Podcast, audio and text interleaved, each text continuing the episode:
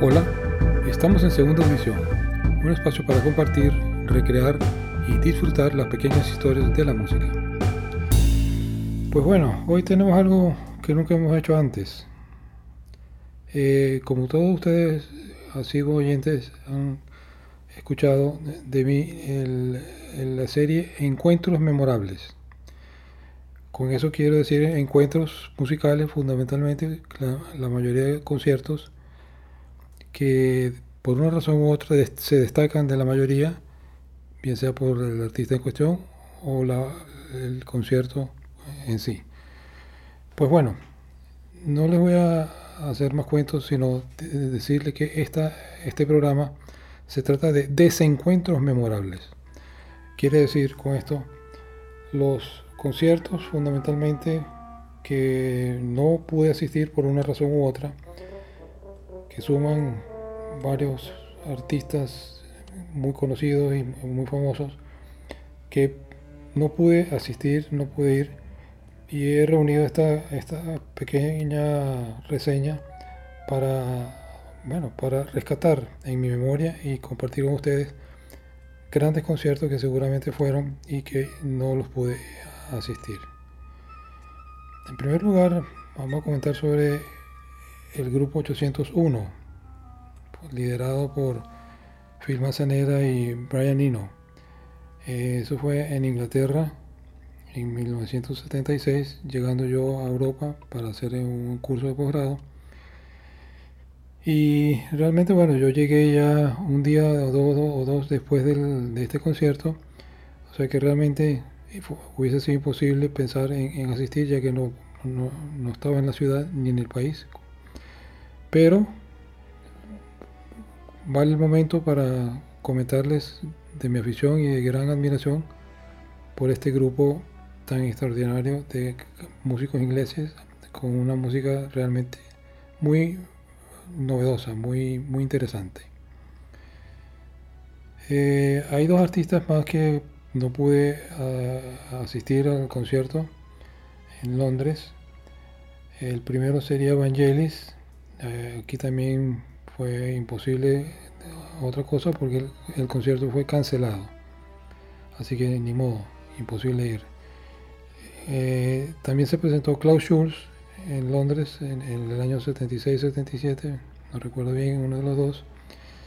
Pero aquí no conseguí entrada, así que nada que ver. Luego regresando a mi país, a Caracas, eh, tuvimos el placer de, compartir muchos conciertos muy buenos en, el Poliedro de Caracas. una gran sala, creo que tenía capacidad de 8 o 10 mil personas.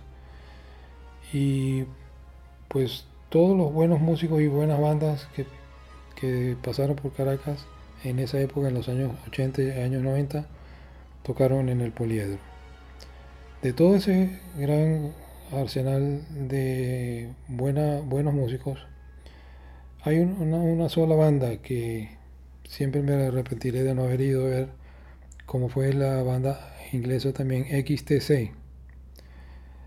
En realidad, en esa época todavía estaban muy metidos con el punk, género del del rock que no es tanto de mi gusto. Más adelante pasados pasado los años, ellos fueron depurando y desarrollando un, estilo mucho más eh, hacia el pop, con una fuerte influencia notoria de los Beatles. En fin, el grupo XTC, en su primera etapa, pasó por Caracas y yo no, no asistí por, bueno, por las razones que ya le acabo de comentar. Y luego tengo dos grandes referencias. Eh, creo que fue en el año 2009, se presentó o se iba a presentar Joao Gilberto, el padre del Bossa Nova, en un concierto para el Carnegie Hall, al cual tuvimos con antelación la posibilidad de conseguir las entradas y allí estuvimos.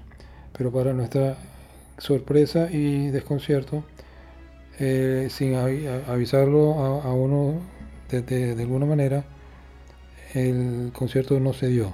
El concierto fue cancelado, eh, entendemos que fue por razones de salud, pero también sabemos que el artista Jorge Alberto, muy grande y muy, muy adorado por los que seguimos la buena música brasileña y el bossa nova, sin embargo, fuimos objeto seguramente de, un mal momento para el artista y quién sabe si fue algo relacionado a su temperamento que lo tiene o lo tenía difícil como muchas veces se supo. En fin, soy muy fanático del bossa nova y lamentablemente no pude ver a Giorgio Loreto por haber cancelado el concierto.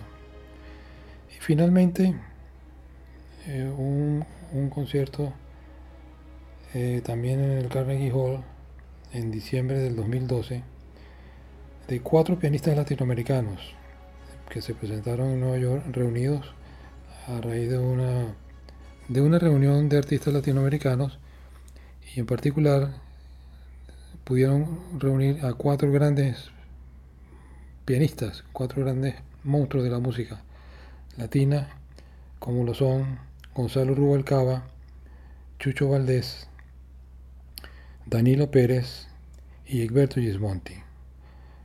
Con entradas compradas para ir al Carnegie Hall, pero yo no pude salir del país, tenía compromisos seguramente de, trabajo.